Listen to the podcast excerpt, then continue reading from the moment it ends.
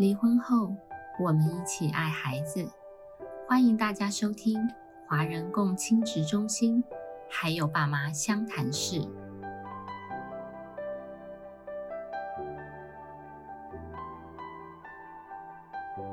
各位听众朋友，大家好，我是花女家协会家暴相对人服务方案的社工督导郑雄。那我们今天还有爸妈相谈室主题要聊什么呢？我们今天的主题是重新出发非暴力沟通技巧。那首先我们先欢迎我们的来宾陈百芳智商心理师，郑雄好，各位听众大家好，好老师好。那百芳老师作为本会相对人服务方案的啊，在相对人团体中的带领者，那所以相信今天的主题重新出发非暴力沟通技巧，会有不错的方法及心得和我们观众朋友们分享。那回到今日的主题，首先就想先问问看啊，老师什么是非暴力沟通？其实非暴力沟通它是一个用来避免冲突的一个沟通方法。是，那或者也可以这么说，它可以是让我们好好把想要表达的需求可以被对方好好听见，然后不会因为表达的过程中而伤害到我们在乎的人，或者是呃伤害到对方这样子。所以它比较是一个，它有一些技巧教我们怎么去避免批评到对方，然后用个比较尊重的态度。啊，去觉察自己的情绪啊，然后去好好表达我们的需要，然后请看看在沟通过程中有没有机会请对方满足到我们的需求，这样子啊，大概是一个这样的沟通方法。了解。那非暴力沟通的要素有什么？一般的沟通其实我们蛮容易会不小心就下了评论，然后呃这些评论也许就让对方听得不那么舒服，觉得自己被评价了。所以，非暴力沟通大概可以有四个要素来看。第一个要素，呢就是刚刚讲这个，怎么样让我们可以客观的去陈述，或者去表达出我们所看见的或感受到的，以事实为基础的一个看见。例如说，我看见呃家里袜子乱丢的时候，我就只是说，哎，我今天看到客厅有几双袜子在这里，那这个就比较是客观的程度，谁来看大概都是一样。嗯，但如果我直接下了一个评评断，那可能就会是啊啊这个脏鬼啊，怎么乱丢袜子啊，啊或是，这是我们很容易不小心就会直接先下的一个我们的判断这样子。所以第一个要素就是怎么样把观察到的客观的状况，好好的以事实为基础把它说出来，这是第一个。第二个是，比如说当我看到客厅怎么会有穿过的袜子丢到地上的时候。我会想要去沟通这件事情，一定也有我的需要需求在这里。例如说，我是一个很重视整齐啊、干净啊、卫生的人，所以我的感受也许就不那么舒服。当我先去感觉自己感受那个不舒服是什么，例如说，我觉得啊，哇，这个看了之后心里有点烦躁啊，哦，所以我可能就是可能可以把我的烦躁说出来，而不是去压抑它，或是忽略它或否定它。所以我在说的时候，也许就是说，我看到客厅有几双穿过的袜子，看到之后有些心心里有点烦躁的感觉跑出来。好，那再就是第三个步骤，我的那我的需求是什么呢？我既然有这个情绪的话，那我会想要怎么满足到我的需求来改善这种不愉快的感觉呢？所以也许我就是说，哎，我的需要可能会是我希望，我很希望对方可以。呃，把这个穿过的袜子自己就可以丢到他该去的地方。嗯，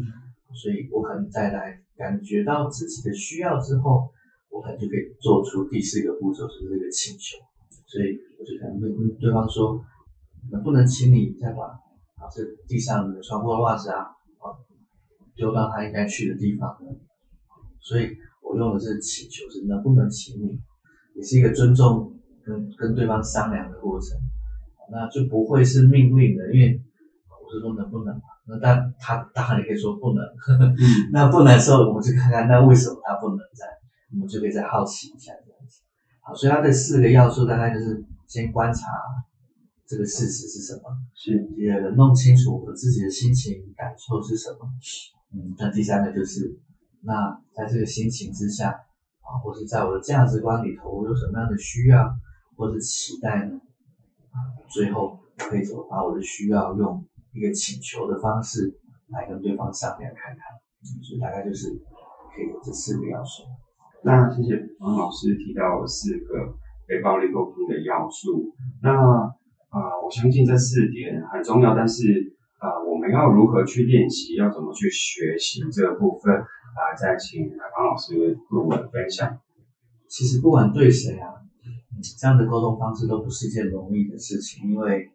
啊，我们不是从小就被教育要这样子做是沟通的，不是这样子说话的，呃，所以蛮违反我们一般的习惯啊，所以呃，确实他要练习的时候啊，需要蛮蛮持之以恒的去练习，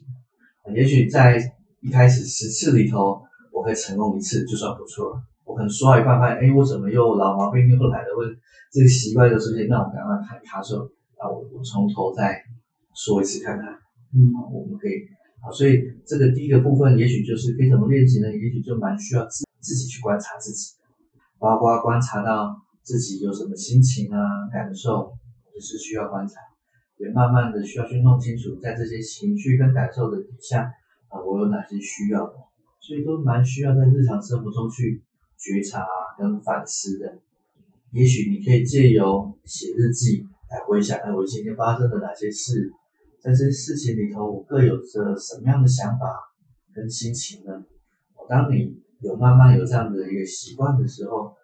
就会越来越清楚自己。好，那再就是说写日记啊，那像有的人如果有那种冥想静坐的习惯，啊，也许也是一个方法。像你在静坐冥想过程中，也许很多。白天没有注意到的情绪啊，或者还挂在心上的事情，自然就冒出来。那这静坐冥想哦，你也可以再去看看这过程中发生了什么。啊，所以可以借由这样写日记啊，静坐冥想的方式来反思跟自我观察。还有一个部分是怎么样练习去表达我们的情绪呢？既然我观察到了，那我能不能试着用适合的方法把它说出来呢？所以我们刚刚前面举例的时候是说，有看到客厅有这几双穿过的袜子在地上，啊，反正我感受到我心情有点烦躁这样子，所以我可能就会用表达方式，我我感觉到什么，不是我发现我心里头有一种烦躁的心情升起，都会用是我 来开头，而不是说，哎，你这样子做让我很生气，我也是用你的方式来表达情绪，这样子很容易就让对方觉得被责怪。是，那再来就是说，除了觉察到情绪，表达出情绪，然后我们能不能去辨识出那我的需要是什么？嗯，比如说，我们很常会用批评的方法来表达需求，例如说，呃，很多先生下班回家就是在看电视啊，玩手机，我说太太就很容易念他，哎，怎么下班回来就是划电划看电视、划手机呢？那其实我们也可以推敲一下，那太太的心情。这么说的时候是什么呢？那他背后的需求又是什么？心情可能就是不开心嘛，嗯，生气。那需求也许会是很希望这先生不是去做这个事，而是去做其他的事情。只是他用批评的时候，他可能他现在也不晓得。那那我不看电视，不划手机，你到底要我做什么？也也可能他不晓得的。所以如果说我们可以清楚这些需求，再用请求的方式去把它表达出来。那这沟通就会更更有效率、更直接一点，这样子。那再来就是，除了我试着练习客观尊重的去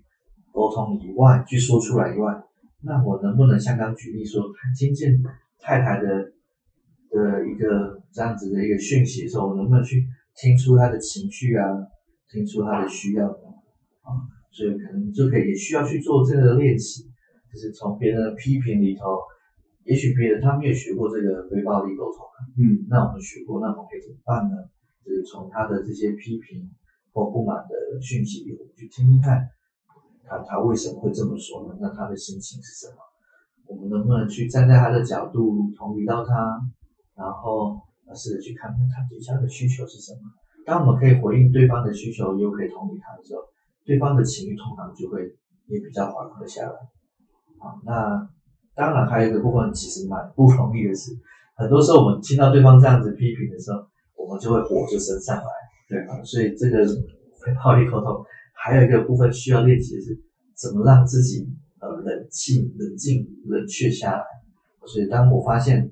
我开始开始整个人开始紧绷起来了，或是开始我发现我的火火力 火火气越来越旺，快让理智线断了，那我可能需要先暂停一下，让对方知道我现在可能真的没有办法好跟你沟通。我可能需要先离开一下，那但是你的问题也很重要，也许等我们都冷静之后，我们再回来讨论可以这样子啊，所以也需要借由深呼吸，或是如果连深呼吸都帮不了自己，那就离开现场来，让自己冷静下来哦。这个也是非暴力沟通，也是蛮不容易学的原因之一啊，就是我们怎么去觉察、控制自己情绪的。好，这真的学习上真的很不容易。那刚刚有听到说，啊，听到批评时啊，那我们一般都会争辩、退缩或反击。那我这边也特别分享，就是啊，有些当事人其实也会对我们社工有一些的暴力沟通。那像我自己遇到情绪高涨或态度很差的当事人，或是啊言语不礼貌的当事人，那我都会要求我们的社工还有自己，就是我们先冷静下来，那我们专注对方的。啊，观察对方的一一举啊行为这样子，那也了解对方感受以及需要，那不反驳当事人，反而是顺着回应当事人的需要。对，那就是在这过程中，就是让当事人的情绪感受跟我们社工可以产生连接，那做到真正的同理。最后想要再请白芳老师分享看看，就是啊，如何从评论到观察，我们要如何辨别？感受与想法的不同。好的，那呃，评论到观察的部分，就是真的需要练习去，先不要先急着下判断。是，比如说，我就先评断对方是一个怎么样的人啊，所以我真的需要练习怎么把我看到事情，然后引发情绪这个过程，嗯，试着在心里头慢慢的去看清楚，是啊，然后再去。把我看到的事实，为什么让我心烦或不开心的事实，好好的描述出来。啊，那你刚刚的意思就是说，我能不能就只是看在看到啊，就是袜子就是穿过了，然后被丢在地上，丢在客厅地上，而不是下任何其他判断这样子。那再来就是，那感受跟想法的表的分辨，其实也是一般人没有做过练习之后蛮难。蛮不容易去区分的，所以嘛，例如说我们问一个人的心情的时候，有时候他很容易回答的是我们他的想法。啊，所以这个心情通常就像是生气啊、难过啊、开心啊、痛苦啊等等，大多数的时候你会发现，我们一般人在描述心情都是简单两个字所构成的一个情绪的字眼，所以如果你发现你讲好多字眼的时候，很容易就是想法，这也许是可以供大家。简略的一个评估的方法是，那想法，比如说，如果当我刚刚说，哎，在看到客厅有袜子被丢到地上，哦，那我的心情是烦躁。但是那个想法，也许我就觉得，哎，你这个人怎么那么恶心啊？或者是说，如果是很洁癖的人，我可能就会这么想。但那个就是想法这样子。不过，恶心也许是一种情绪，主要是我有一种好恶心的感觉，大概是。简略的话，可以这样子去区分一个什么是感受啊，什么是个想法这样子。啊，的确在暴力沟通的过程中，我自己也期待就是自己服务的当事人啊，也可以好好的学习啊非暴力沟通。所以我今后这这一集也会分享给服务的当事人听。那今天谢谢百芳老师和我们分享非暴力沟通技巧。那我相信这个议题也是任何人都要一直学习、不断练习。那再次谢谢白芳老师，谢谢郑总，谢谢大家。好，那各位听众朋友们，那我们下次见喽。